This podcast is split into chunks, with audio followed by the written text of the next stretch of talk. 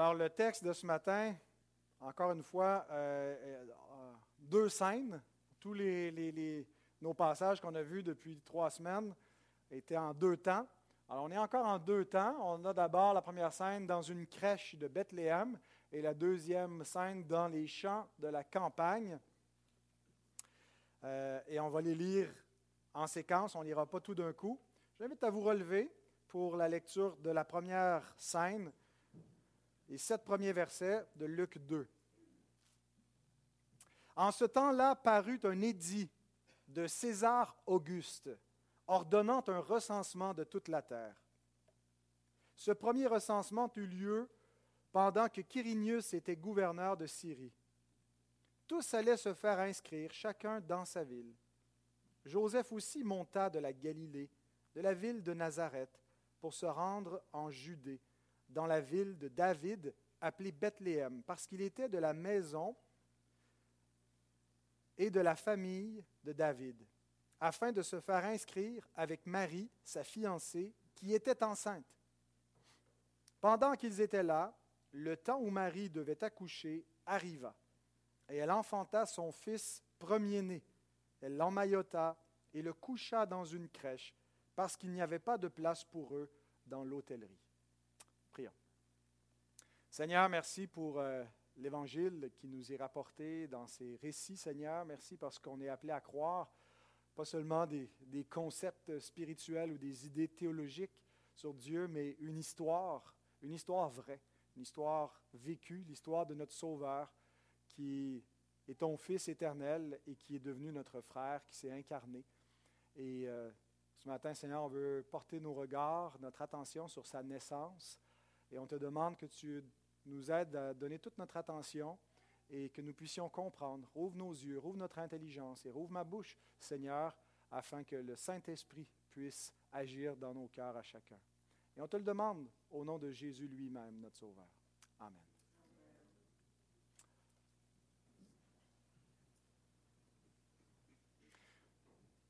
Le premier mot qui a attiré mon attention dans la préparation de ce message, c'est le mot édit en ce temps-là parut un édit.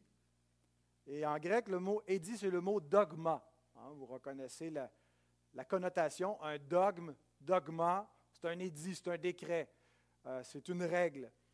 Donc, je me suis arrêté sur ce mot-là et finalement, ça a donné mon premier sous-point dans cette scène de la crèche. les plans des hommes, l'édit de l'homme le plus grand de la terre à cette époque-là, l'empereur, César Auguste, qui a un plan, et le plan de Dieu, la main invisible de Dieu qui euh, utilise les édits, les décrets, les plans des hommes pour faire arriver le sien. Alors le plan de l'empereur César Auguste était de recenser toute la terre habitée, tout, ce que, tout le territoire que l'Empire romain gouvernait. Pourquoi est-ce qu'on veut recenser? Pourquoi est-ce que c'est quoi la motivation d'un roi comme César Auguste pour recenser, pour aller euh, avec des registres, savoir combien de gens et où les gens habitent et ainsi de suite? Il y a deux raisons fondamentales. C'est pour taxer, pour euh, augmenter les revenus, et pour la conscription, c'est-à-dire pour enrôler de façon obligatoire des personnes dans l'armée romaine. Alors, deux raisons qui plaisent généralement aux gens, se faire taxer, puis se faire euh, obligatoirement enrôler dans l'armée. On aime tellement ça, le gouvernement, quand il fait des petites intrusions comme ça dans notre vie privée. Mais les Juifs pouvaient être exemptés du service militaire romain, mais pas des impôts romains. Euh, Flavius Joseph, un historien juif du premier siècle, nous rapporte que généralement les recensements romains étaient accompagnés d'une certaine effervescence euh, chez les Juifs de, zélotisme, l'esprit de zélote de vouloir s'affranchir des Romains, l'esprit national, chauviniste, euh, qui voulait, par le pouvoir de l'épée, euh, essayer de s'affranchir de Rome et de retrouver l'indépendance d'Israël comme à des époques antérieures. Ben, souvent, cette ferveur-là était activée par des recensements, par euh, lorsque le, gouvernement euh, faisait des intrusions dans la vie d'Israël. C'est souvent ce qui arrive. Hein. On a goûté un petit peu à ça au cours de la pandémie. On a demandé certaines dans la population sentaient que le, gouvernement empiétait un petit peu trop euh, dans nos libertés. Puis là, ben, la, population là, veut, repousser, veut reprendre de sa liberté. Et donc, le, gouvernement, donc, était, parfois, il y a une espèce de, bon équilibre, mais souvent, il devient une espèce de léviathan qui bouleverse nos libertés, nos droits fondamentaux qui sont donnés par Dieu. Dieu donne des droits euh, naturels à chaque être humain. Le rôle du gouvernement, ce n'est pas de donner des droits, mais de les reconnaître et de les préserver. Mais là, remettons-nous dans cette scène-là. Ici, les Juifs n'aiment pas l'idée du recensement. Mais pensons à, personnellement, Joseph et Marie, comment ce recensement tombe à un mauvais moment. Elle est pas mal avancée dans sa grossesse, et là, ils doivent faire un assez long voyage, euh, à une époque donc où on n'a pas le, luxe comme aujourd'hui pour se, déplacer facilement dans le confort, avec tous les risques que ça comporte. Alors, euh, ce, recensement tombe mal pour eux. Mais on voit qu'ils s'y soumettent euh, néanmoins. Euh, et un commentateur, François Beauvon, écrit Cet évangile, l'évangile de Luc, non, on va le faire moi-même. cet évangile critique à la fois le culte de l'empereur et l'idéologie zélote. Donc, le, point est que dans le Nouveau Testament, euh, on a à la fois la, le Nouveau Testament dénonce à la fois la tyrannie des autorités, les, autorités qui sont parfois tyranniques, écrasent les hommes, et en même temps, nulle part le Nouveau Testament encourage les chrétiens à se rebeller, à se révolter. Euh, donc, on n'est pas en train de dire qu'il faut approuver la tyrannie, euh, mais on n'a pas non plus à appeler à renverser cette tyrannie par nous-mêmes. Et la raison fondamentale que l'Écriture nous donne pour cette posture n'est pas une, raison politique. Ce n'est pas un point de vue politique particulier qui nous amène à prendre une posture de soumission face aux autorités euh, et même à des autorités tyranniques. C'est une raison théologique qui nous amène à pas trop nous inquiéter, à ne pas, à pas approuver ce qu'un gouvernement tyrannique peut faire, mais à ne pas être trop inquiété par la politique des hommes sur terre. La raison théologique, c'est la souveraineté de Dieu. Pourquoi est-ce qu'on ne devrait pas ni prendre les armes euh, ou ni essayer d'établir un gouvernement euh, euh, qui, soit, qui soit le gouvernement parfait, idéal? Ben, c'est parce qu'il y a un autre royaume qui est le nôtre. et ce n'est pas qu'on ne doit pas vivre ici-bas, oui, on a des responsabilités civiles, mais on a cette espèce d'équilibre-là où on a ici dans Marie-Joseph des gens qui ont toutes sortes de désavantages par l'intrusion de l'autorité, mais qui, qui vont s'y soumettre néanmoins. Et pourquoi? Parce que Dieu est souverain. Et durant toute l'histoire de la rédemption, on voit comment le règne souverain de Dieu sur le règne des hommes fait concourir son plan. Ce qui semble par moments être contraire au plan de Dieu, ce qui semble s'opposer au royaume de Dieu, ce qui semble renverser l'ordre établi par Dieu, Dieu l'utilise souvent aux fins de son royaume et à l'avancement de son règne. On voit par exemple dans le moment de l'exil babylonien, Daniel qui à quelques reprises est appelé à interpréter des songes que Dieu donne au roi Nebuchadnezzar. Et dans le deuxième songe, vous savez, ce, rêve d'un grand arbre immense auprès duquel tous les, animaux de la terre et des champs viennent se réfugier, qui représente le royaume babylonien, qui va être coupé et qui représente pas simplement le royaume babylonien, mais Nebuchadnezzar lui-même, qui va être coupé, qui va perdre finalement sa gloire, qui va perdre son royaume et qui va, être, euh, qui va vivre comme une bête des champs lui-même pendant euh, un bon laps de temps avant éventuellement de retrouver euh, sa gloire et, son règne, mais où Dieu l'humilie avant de l'élever. Et on a Daniel qui dit ceci, Daniel 4, 17. Cette sentence est un décret, un dogma de Dieu, de ceux qui veillent. Cette résolution est un ordre des saints afin que les vivants sachent que le Très-Haut domine sur le règne des hommes, qu'il le donne à qui il lui plaît et qu'il y élève le plus vil des hommes. Donc ce songe que Nebuchadnezzar fait est un peu un, jugement où, il lui est dit, Dieu donne le règne à qui il veut, même à des personnes viles ou à des personnes basses. Le terme a, cette double connotation. Un homme vil, ça peut être quelqu'un qui est complètement en bas de l'échelle de la société, mais aussi quelqu'un qui a quelque chose de répugnant moralement ou socialement. Et donc Dieu est souverain, puis il place qui il veut, puis il veut le montrer, même il prend l'homme le plus haut, Nebuchadnezzar, il va le mettre au plus bas, il va vivre comme, comme un sauvage, hein, qui, va être, euh, qui, va dénudé, qui va avoir l'air de, quelqu'un qui, euh, est complètement désemparé, qui ne sait plus parler, euh, et il devient le plus vil des hommes, et Dieu va le restaurer là, pour montrer que c'est Dieu qui règne sur le règne des hommes. C'est Dieu qui règne sur les royaumes du monde. N'est pas Nebuchadnezzar qui est en contrôle et qui a tout fait. Et notre Dieu à nous, donc, est le Dieu souverain, puis c'est ce que éventuellement Nebuchadnezzar va confesser lui-même, puis il va dire, c'est ce Dieu-là et ce Dieu seul que je veux adorer. Notre frère Nebuchadnezzar dit cela. L'Ecclésiaste, euh, au préalable, avait déjà dit une remarque que j'ai trouvée intéressante. Ecclésiaste 10, 5 et 6. Il est un mal que j'ai vu sous le soleil, comme une erreur provenant de celui qui gouverne. Celui qui gouverne, est-ce que c'est le roi ou est-ce que c'est Dieu? Il y a une ambivalence ici. Comme s'il y avait une erreur dans notre lecture des événements. La folie occupe des postes très élevés et des riches sont assis dans l'abaissement. Il arrive souvent que nous voyons des gens insensés à être élevés au pouvoir et des gens qui sont importants ou qui auraient eu du sens qui sont euh, en bas. Et ça peut nous sembler une erreur. Hein, c'est ce que l'Ecclésiaste dit. J'ai vu sous le soleil une erreur provenant de celui qui gouverne. Alors parfois, ça peut être un roi qui met d'un haut fonctionnaire, mais qui, est un insensé. Mais parfois, c'est Dieu lui-même qui met en poste des insensés, qui règnent, des tyrans, qui écrasent. Donc Dieu utilise la folie de ceux qui gouvernent pour accomplir son décret.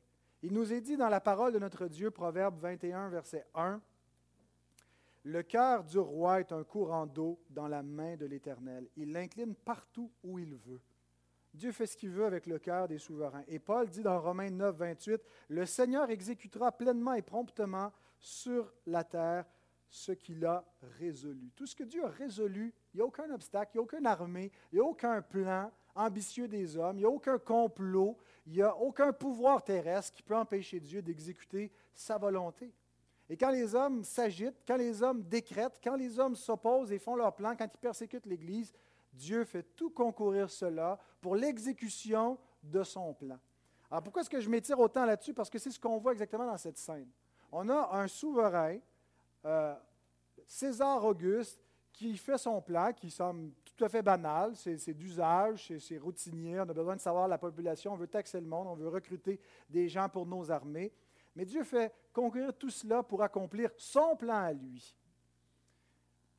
Donc César Auguste exécute le dessein de Dieu par son édit impérial. Et j'ai apprécié cette remarque de J.C. Rowell. Pour nous qui vivons dans des temps incertains, pour nous qui craignons parfois le gouvernement, qu'on voit la culture changer, puis on se dit qu'est-ce, qui va arriver plus tard de la liberté de l'Église, la liberté des chrétiens pour prêcher, euh, pour se faire imposer des choses qui sont contre nos convictions? Et ainsi de suite. Et on oublie que notre Dieu est souverain, parce qu'on regarde parfois à la folie qui règne, aux, autorités qui sont au-dessus de nous, de nous, comme si elles étaient ultimes et comme si elles pouvaient déterminer quoi que ce soit que Dieu n'a pas déterminé d'avance. Écoutez ce que J.C. Rowell déclare à cet effet. Il a souverainement gouverné le moment où Auguste décréta cette taxation il a dirigé l'application du décret de telle sorte que Marie devait être à Bethléem au moment de la naissance de l'enfant. Verset 6. L'empereur romain Autin et son officier Quirinius étaient loin de penser qu'ils n'étaient que des instruments dans la main du Dieu d'Israël et qu'ils ne faisaient qu'exécuter les desseins éternels du roi des rois. Ils étaient loin de penser qu'ils contribuaient à poser les fondements d'un royaume devant lequel les empires de ce monde s'écrouleraient tous un jour et l'idolâtrie romaine disparaîtrait. Le cœur d'un croyant devrait donc trouver un réconfort dans la certitude de la domination providentielle de Dieu sur le monde. Un vrai chrétien ne devrait jamais être contrarié par la conduite des dirigeants de la terre. Il devrait voir avec l'œil de la foi une main qui domine tout ce qu'ils font à la louange et à la gloire de Dieu. Donc, ce n'est pas premièrement une posture politique qui nous amène à euh, nous positionner de telle ou telle façon face au gouvernement. C'est d'abord notre compréhension théologique du monde et de la réalité. Dieu est souverain. Il règne sur le règne des hommes. Et même quand ils s'opposent à ses plans, ils accomplissent sa volonté. Et y a-t-il un endroit où on le voit plus clairement que dans la mort de notre Sauveur? Ou est-ce qu'ils complotent ensemble la mort du juste et ils font tout ce que la main de Dieu a arrêté d'avance? Mais aussi à sa naissance.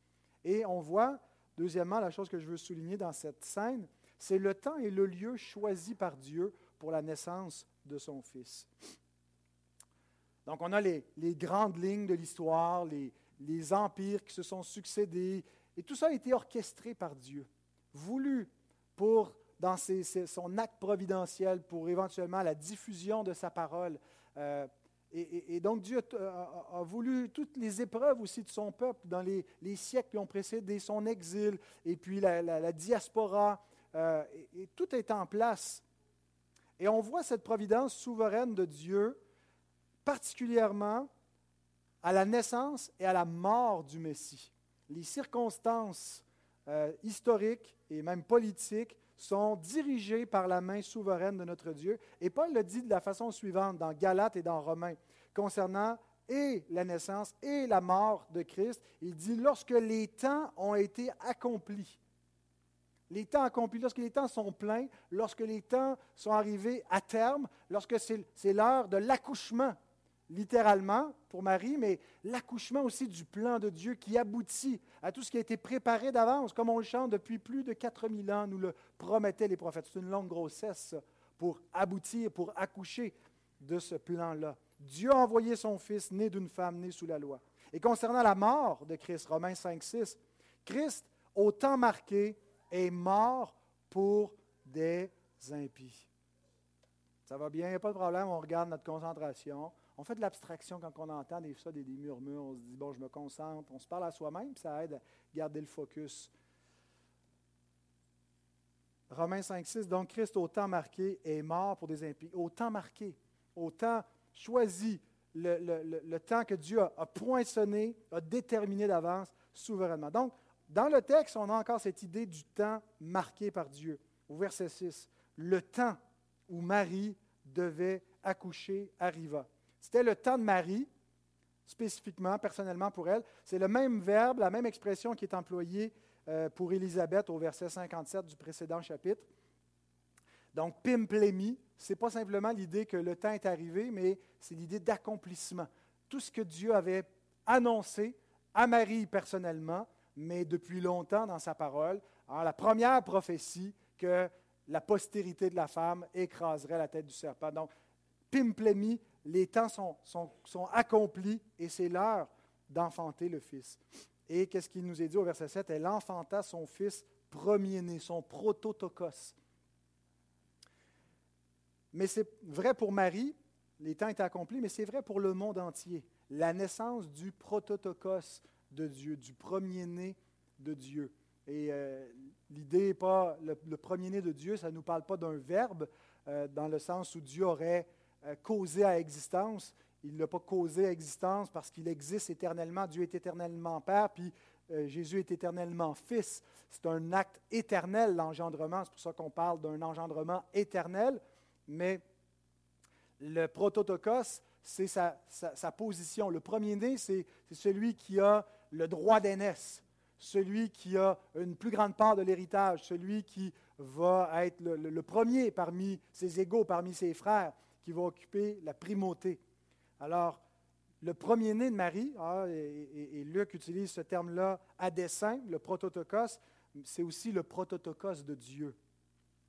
Et concernant ce premier-né, il, il, y a certaines promesses qui lui sont faites. Psaume 89, verset 28. Et moi, je ferai de lui le premier-né, le plus élevé des rois de la terre.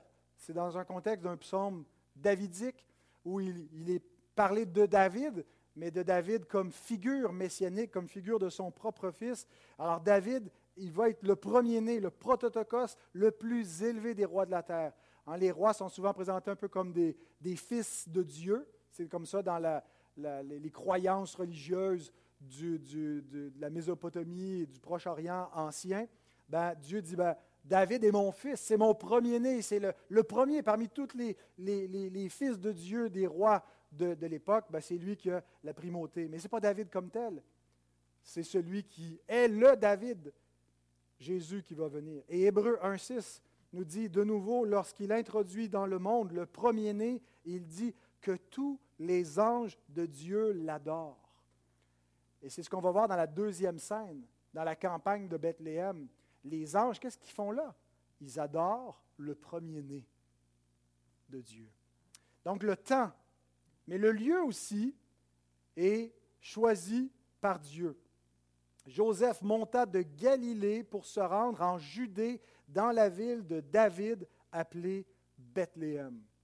La maison du pain, hein, celui qui est le pain de vie, va y naître. Mais ce n'est pas en raison de la signification du nom de Bethléem qu'il naît là, mais parce que c'est la ville de David. David est associé à cette ville. Généralement, l'expression la ville de David dans l'Ancien Testament ne désigne pas Bethléem. La ville de David, ça désigne Jérusalem, mais euh, dans 1 Samuel 20, verset 6, ça désigne clairement Bethléem.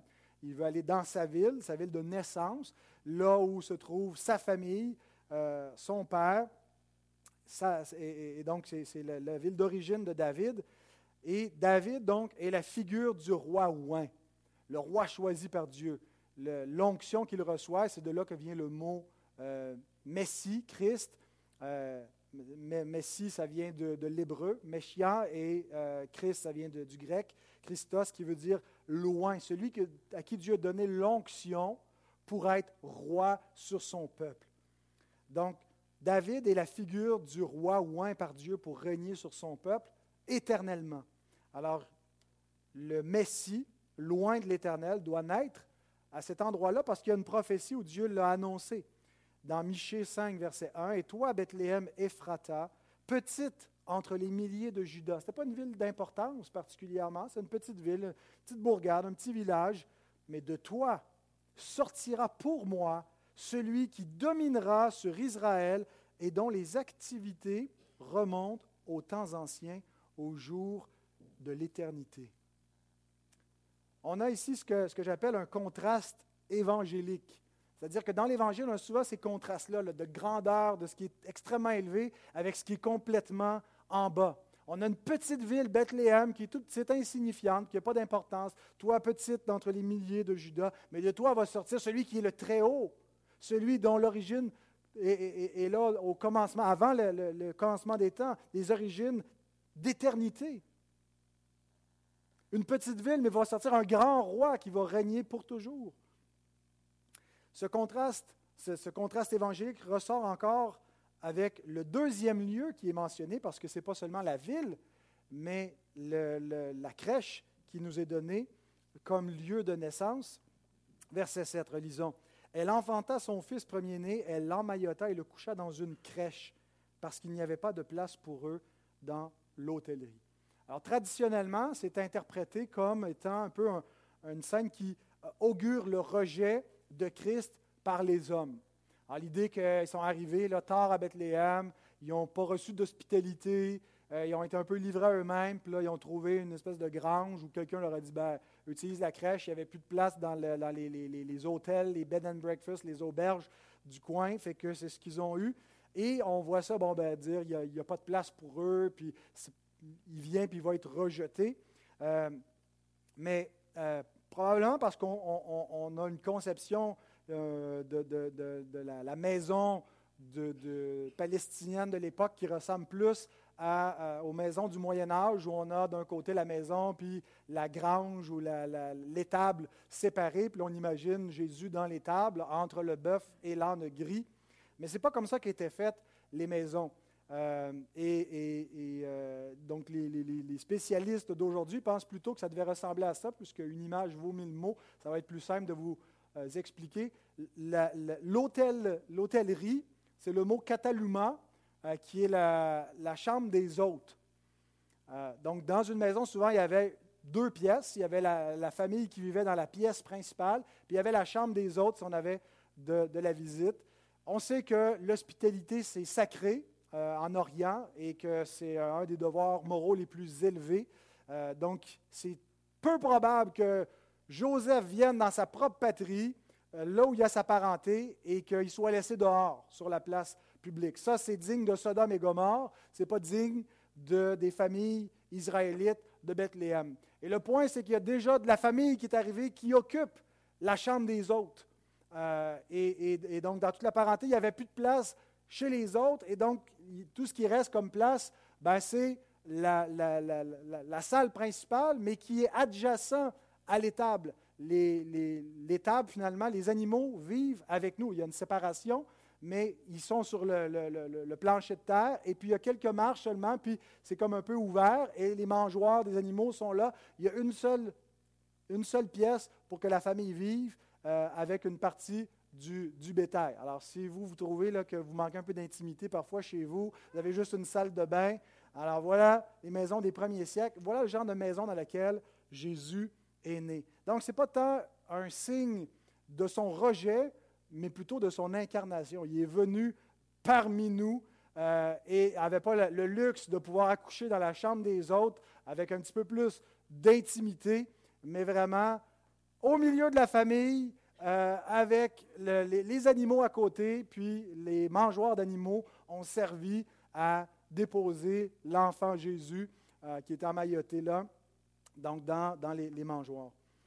Euh, et donc, R.T. Friends explique le, sens de, ce que le verset 7 veut dire en disant qu'elle euh, l'a couché dans une crèche parce qu'il n'y avait pas de place pour eux dans l'hôtellerie. Il dit le problème de l'étable, la conception traditionnelle de l'étable séparée dans grange euh, à côté, le problème de l'étable est qu'elle éloigne Jésus de nous. Elle place même sa naissance dans un cadre singulier d'une certaine manière aussi éloigné de la vie que s'il était né dans le palais de César. Hein, si Jésus n'était pas né comme nous, s'il était né soit comme le, fils de César dans un palais, il n'aurait pas été comme nous. Hein, il devait être du peuple. Mais l'idée de l'étable séparée, ben, ça l'éloigne aussi de nous. Mais le message de l'incarnation est que Jésus est l'un des nôtres.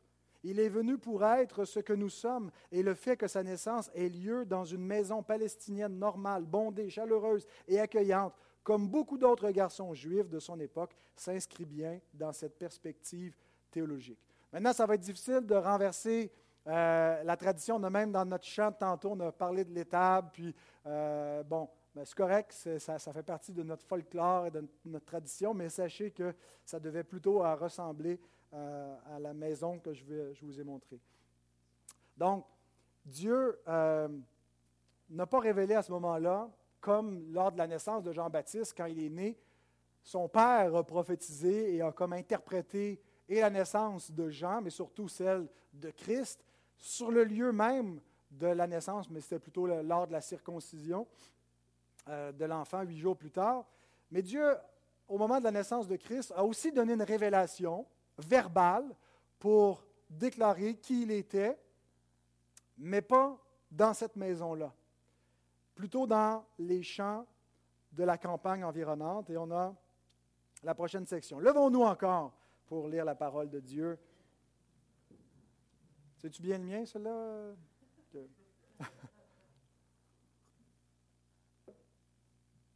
Luc 2, 8 à 20.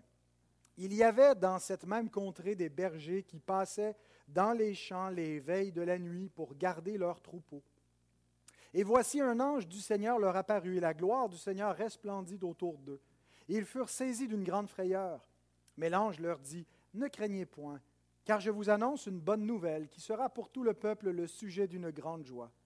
C'est qu'aujourd'hui, dans la ville de David, il vous est né un sauveur, qui est le Christ, le Seigneur. Et voici à quel signe vous le reconnaîtrez. Vous trouverez un enfant emmailloté, couché dans une crèche.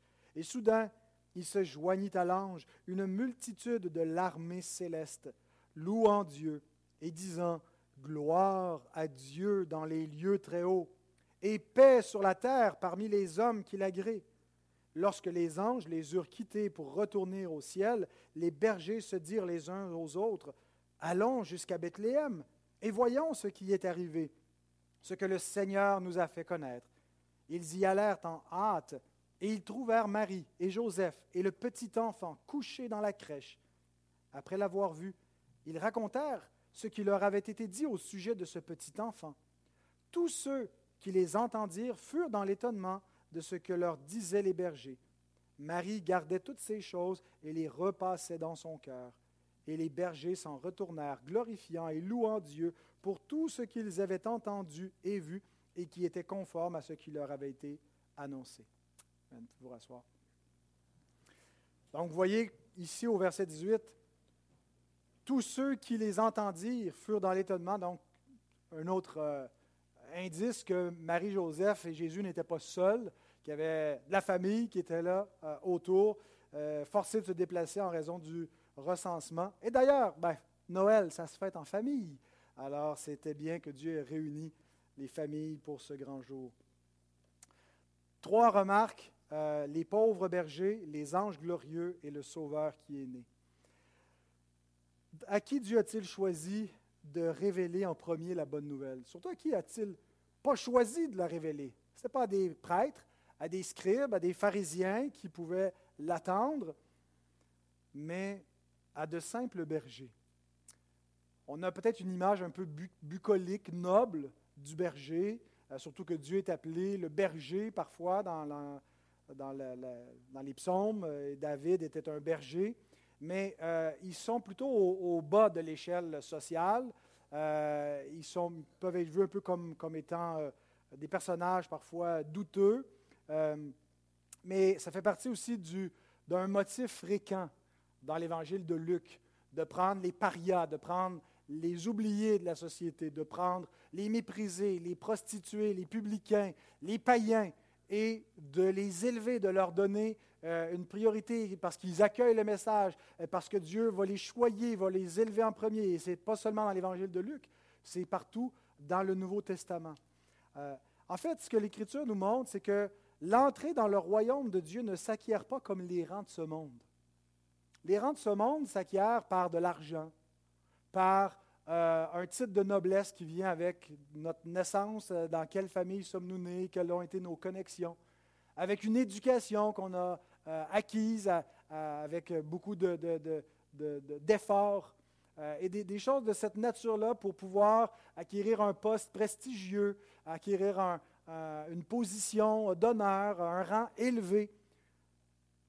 Ça, c'est parmi les royaumes ici-bas. Mais l'entrée dans le royaume, est offerte à tous les hommes, à la mesure où on se reconnaît comme des gens nécessiteux, des pauvres en esprit, des gens qui ne peuvent pas se sauver eux-mêmes, qui ont besoin de la grâce de Dieu. Et les personnes les plus susceptibles de se voir dans cet état-là, ben, c'est ceux qui sont aussi pauvres socialement. Les gens riches, les gens intelligents, les gens qui ont besoin de rien, les gens qui sont orgueilleux, qui croient en eux-mêmes et qui croient dans le progrès de l'homme, ne sont pas hyper réceptifs au message de l'Évangile. Ce n'est pas qu'ils ne peuvent pas être sauvés, mais il n'y a pas beaucoup de riches, nous dit la parole, qui sont sauvés. Écoutez ce que Paul déclare. En fait, les bergers, ils sont un peu un échantillon de ce que l'Église est, de ce qu'ils nous représentent.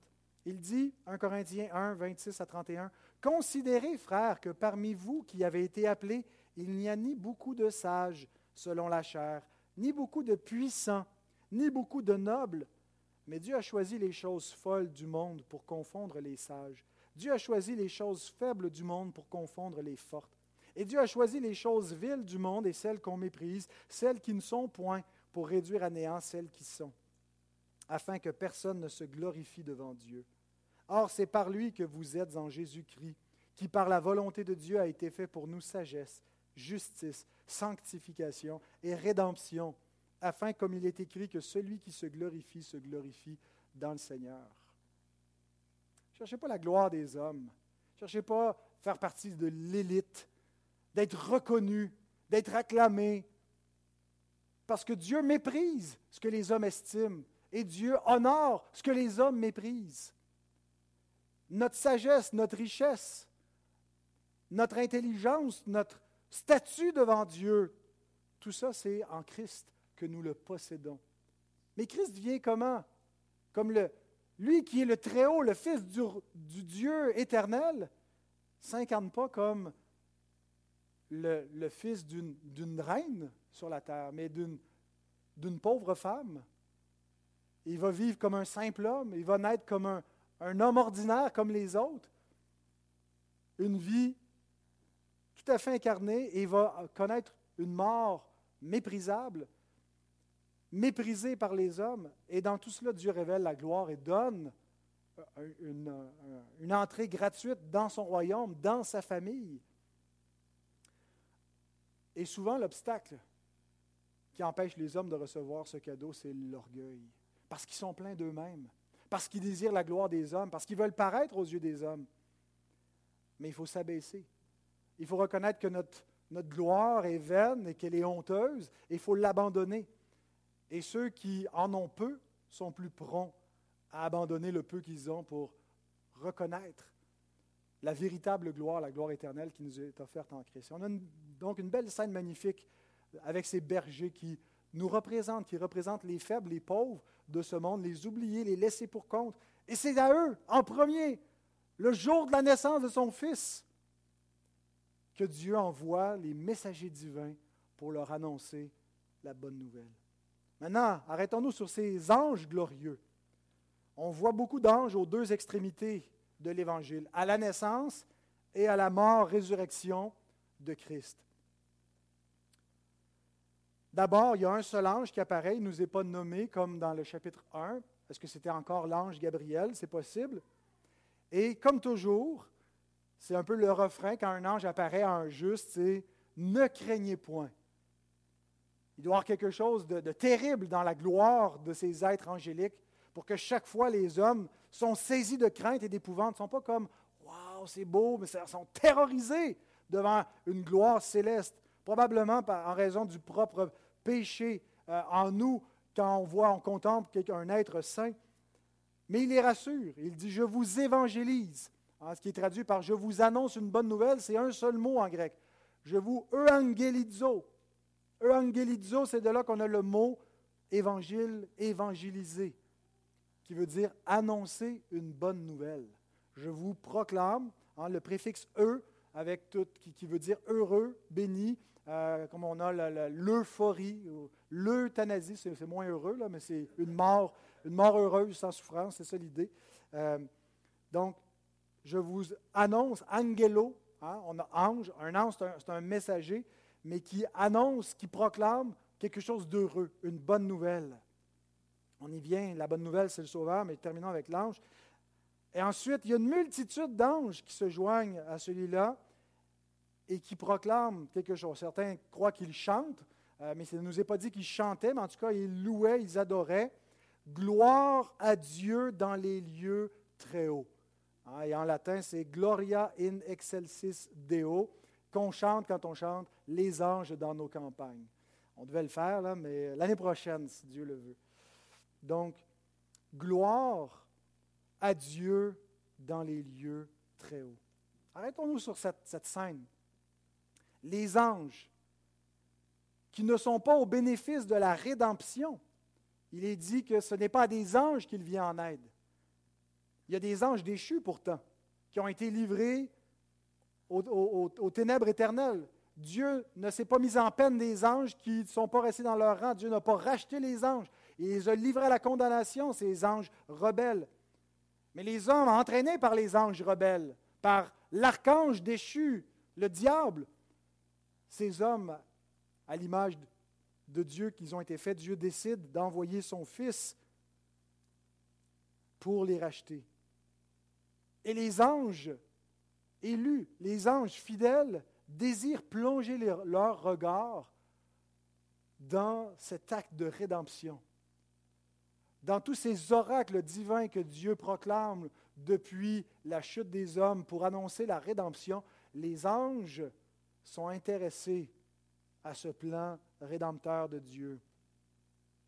Je dirais même les anges déchus savent que Dieu trame quelque chose depuis longtemps, puis ils veulent savoir qu'est-ce, qui se passe, comment Dieu va, qu'est-ce qu'il va mettre en place. Mais qu'est-ce qu'ils font dans cette scène-là? Ils sont là en particulier pour adorer le Christ, que tous les anges adorent le premier-né, Hébreu 1.6, et chanter la gloire de Dieu. Adorer Dieu pour Christ. Jamais aucun acte divin n'a provoqué un tel spectacle. Pourtant, Dieu a fait de grands actes. La création, ça nous dit que l'armée des cieux chantait aussi les louanges de Dieu. On a des grands actes rédempteurs qui étaient flamboyants, qui étaient des spectacles. Par exemple, les plaies d'Égypte et la sortie d'Égypte, il y avait quelque chose de visuel. Et ensuite, quand ils arrivent à la montagne embrasée par le feu, il y a, quelque chose de, glorieux qui se manifeste, qui est tangible, qui est audible, qui est visible. Mais il n'y a jamais eu une telle adoration, une multitude d'anges, comme ça nous est rapporté dans l'Écriture, dans cette scène-là, pour donner gloire à Dieu. Ce qui nous donne un indice que le plus grand acte divin, c'est celui de la rédemption. À nouveau, je vous cite J.C. Rowell qui écrit Le plus haut degré de la gloire de Dieu est maintenant venu par l'apparition de son Fils Jésus-Christ dans le monde. Par la vie de Christ et sa mort sur la croix, les attributs de Dieu seront glorifiés. Justice, sainteté, miséricorde et sagesse, comme jamais ils ne l'ont été auparavant. La création glorifie Dieu mais pas autant que la rédemption. Le plus haut, le plus grand acte de Dieu, nous le trouvons dans l'œuvre de rédemption. Tous ses attributs, tout ce que Dieu est, va être magnifié par le Christ. La sagesse de Dieu, la puissance de Dieu, la sainteté de Dieu, la miséricorde de Dieu, la justice de Dieu, la bonté de Dieu, Ah, c'est pour cela que nous-mêmes, avec les anges, ce matin, nous disons gloire à Dieu dans les lieux très hauts. Nous sommes venus ce matin même pour adorer Dieu à cause de la rédemption. Donc les anges donnent gloire à Dieu dans les lieux très hauts, mais pas pour quelque chose que Dieu fait dans les lieux célestes, mais pour quelque chose que Dieu fait sur la terre. Et notez encore ce contraste évangélique, ces deux opposants, de, les lieux célestes, mais paix sur la terre parmi les hommes qui l'agréent. Dieu s'abaisse, Dieu descend dans le Fils, dans la personne du Fils. Dieu vient sur la terre pour apporter la paix. Et les anges déclarent, n'est pas juste un souhait, c'est une déclaration de paix. Et ils déclarent que les hommes que Dieu agrée, que Dieu approuve, c'est-à-dire les croyants, c'est la seule façon de lui être agréable, c'est par la foi, sont en paix avec Dieu, sont réconciliés, il n'y a plus d'animosité entre Dieu et ces hommes-là. Ils sont réconciliés par le prince de la paix. Et cette paix, donc, entre Dieu et les hommes est directement liée à la première chose que l'ange a annoncée, que je n'ai pas mentionné encore, c'est le Sauveur qui est né. Terminons avec ça. Au verset 11 c'est qu'aujourd'hui, dans la ville de David, il vous est né un sauveur qui est le Christ, le Seigneur. Il ne dit pas simplement un sauveur est né, mais il vous est né un sauveur. Et je vérifiais pour être sûr là, que c'était bien dans le texte original. C'est littéralement est né à vous aujourd'hui un sauveur. Il est né à vous. Il vous est né. C'est pour vous qu'il est né. Arrêtons-nous aussi sur le titre Sauveur. C'est Dieu qui est appelé le Sauveur dans le Magnificat de Marie au verset 47. Mais ici, c'est Jésus qui porte le même titre que Dieu. Le Sauveur, qui est le Christ. Le mot Christ, le titre Christos en grec, renvoie à l'alliance davidique, à, loin de l'Éternel. Et David lui-même l'appelait comment? Son, son fils à venir. Il l'appelait son Seigneur. Donc, on retrouve ces deux titres ici. Il vous est né un sauveur qui est le Christ, le Seigneur. Donc des titres divins et messianiques pour ce sauveur-là. Signe pour le reconnaître, vous trouverez un enfant emmailloté et couché dans une crèche. Alors, bien que euh, tantôt je vous ai donné l'image du plancher de la maison en disant que c'était une naissance euh, habituel comme ça arrivait. Euh, il semble probablement, par contre, que d'emmailloter l'enfant puis de le coucher dans la mangeoire, c'était peut-être pas usité. Là. Ça, c'était inhabituel de faire ça. Il n'y avait plus de, de, place, de lit ou d'autres endroits pour le mettre, donc c'était bien pratique pour Marie. Euh, mais le point est surtout que pour être sauvé, il faut connaître le Sauveur spécifiquement. Ce n'est pas seulement, euh, autrement dit, le signe, c'est pour identifier la personne du Sauveur. Ce n'est pas tout de savoir qu'il y a un Sauveur qui est né. Et si les bergers font simplement croire qu'il y a un Sauveur qui est né, ben, ils n'ont pas connu le Sauveur et ils ne sont pas sauvés. Il faut croire spécifiquement dans ce Sauveur-là. Autrement dit, il faut connaître le Christ personnellement, spécialement. Il y a une différence entre reconnaître qu'il y a un Sauveur et connaître le Sauveur. C'est comme reconnaître que Dieu existe, ça n'a jamais sauvé personne. Il faut encore reconnaître le bon Dieu, parce qu'il y a une multitude de faux dieux qui existent. Alors, acquiescer à la divinité, ce n'est pas suffisant. Acquiescer qu'il y a un sauveur est né, ça les laissait encore dans l'inconnu. Ils devaient pouvoir identifier qui est-il. Et c'est pour ça qu'il leur a donné un signe pour le reconnaître. Vous allez trouver un enfant emmailloté couché dans une crèche, ce qui était euh, inusité. La bonne nouvelle n'est pas seulement pour les bergers, mais pour nous tous. Ils sont là comme les, représentants, mais Dieu voulait que cette nouvelle soit éventuellement écrite, soit publiée, soit répandue, prêchée dans tout le monde. Nous vivons à des, des milliers de kilomètres, des siècles et des millénaires plus tard, et nous entendons encore le matin de Noël ce qui a été proclamé le jour où Christ est né par les anges. Parce que nous sommes appelés, nous aussi, à croire cette bonne nouvelle. Voyez-vous, le salut de Dieu est communiqué par une nouvelle. Ce n'est pas juste pas une nouvelle vide qui est détachée d'un acte historique. Si on avait juste une nouvelle, juste un message qui n'était pas rattaché à la vie et l'œuvre, la mort et la résurrection du Christ, la nouvelle ne sauverait pas.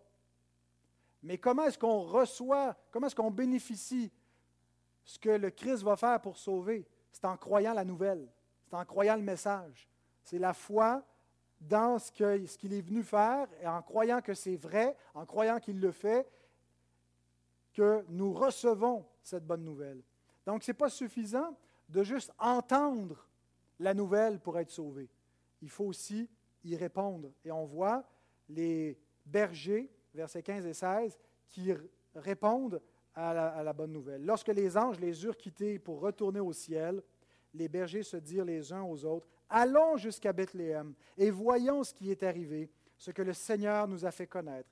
Ils y allèrent en hâte et ils trouvèrent Marie et Joseph et le petit enfant couché dans la crèche. Maintenant, on ne peut pas aller à Bethléem, et même si on y allait, ça ne servirait à rien. Mais comment est-ce qu'on peut, nous, aller en hâte? Comment est-ce qu'on peut répondre à la bonne nouvelle? Comment est-ce qu'on fait ça concrètement? Je pense que Paul nous explique dans son épître aux Romains comment, par la suite, euh, quand Jésus était sur terre, ben, on allait à lui, euh, on lui parlait directement, et, on le voyait devant nous pour croire en lui, mais Jésus nous dit que ce n'est pas nécessaire. Même, il y a des, personnes qui n'ont même pas voulu qu'il se déplace pour qu'il vienne. Ils savaient qu'il pouvait, à, distance, apporter la guérison et, le salut. Et donc, on est appelé, nous qui ne l'avons pas vu, à croire en lui sans le voir et à lui parler, à l'invoquer personnellement. Paul écrit dans Romains 10, 9, 10 et 13, Si tu confesses de ta bouche le Seigneur Jésus, et si tu crois dans ton cœur que Dieu l'a ressuscité des morts, tu seras sauvé. Car c'est en croyant du cœur qu'on parvient à la justice, et c'est en confessant de la bouche qu'on parvient au salut, selon ce que dit l'Écriture. Car quiconque invoquera le nom du Seigneur sera sauvé. Alors, on n'a pas besoin d'aller à Bethléem, on n'a pas besoin d'aller à Jérusalem. On reste où on est en invoquant le nom du Seigneur. Ça veut dire quoi, invoquer le nom du Seigneur? Ça veut dire le prier, ça veut dire lui parler, s'adresser à lui, comme s'il était là. Pourquoi? Bien parce qu'il est là. Il est vivant, il entend, il répond, il secourt. Parce que oui, il est un homme, mais il est Dieu. Et il est partout présent. Et donc nous pouvons l'invoquer.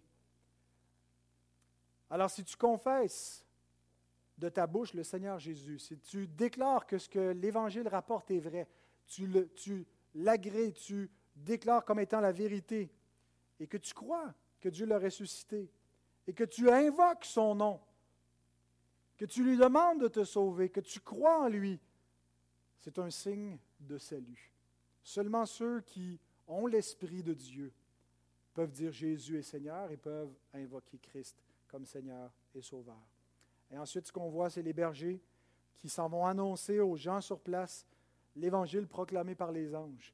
Le Sauveur est né là, mais l'évangile était proclamé ailleurs. Ils s'en viennent annoncer l'évangile sur le lieu de naissance de Christ, dire ce que les anges leur ont dit.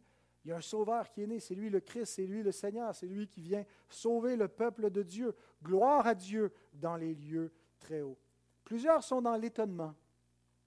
Et encore aujourd'hui, beaucoup de gens sont un peu bouche bée, un peu circonspects, euh, interloqués face aux affirmations de Christ, de Noël, de, du christianisme, euh, aiment, euh, un petit peu un petit côté religieux de cette fête-là. Les chants qu'on chante, il y a quelque chose d'exaltant, il y a une espérance, il y a quelque chose d'apaisant qui est associé, mais il en reste au niveau de l'étonnement.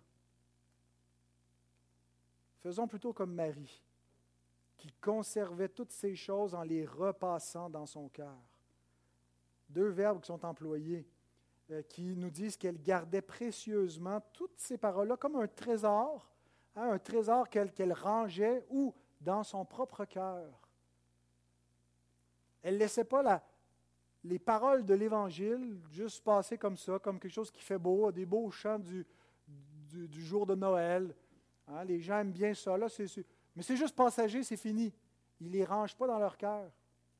Ils ne les prennent pas avec eux. Elle ne fait pas juste les ranger pour les garder cachés, mais pour les admirer, les repasser comme, imaginez un beau coffre au trésor, là, puis là, tu regardes les, bijoux et le travail d'un orfèvre, d'un artisan, et tu regardes le diamant parfait sur plusieurs facettes et ainsi de suite, les perles précieuses. C'est ce qu'on est appelé à faire avec l'Évangile avec la parole de Dieu, à la, chanter, à la méditer, à la lire, à l'étudier, à s'encourager en la partageant les uns les autres. Les vrais croyants font comme Marie.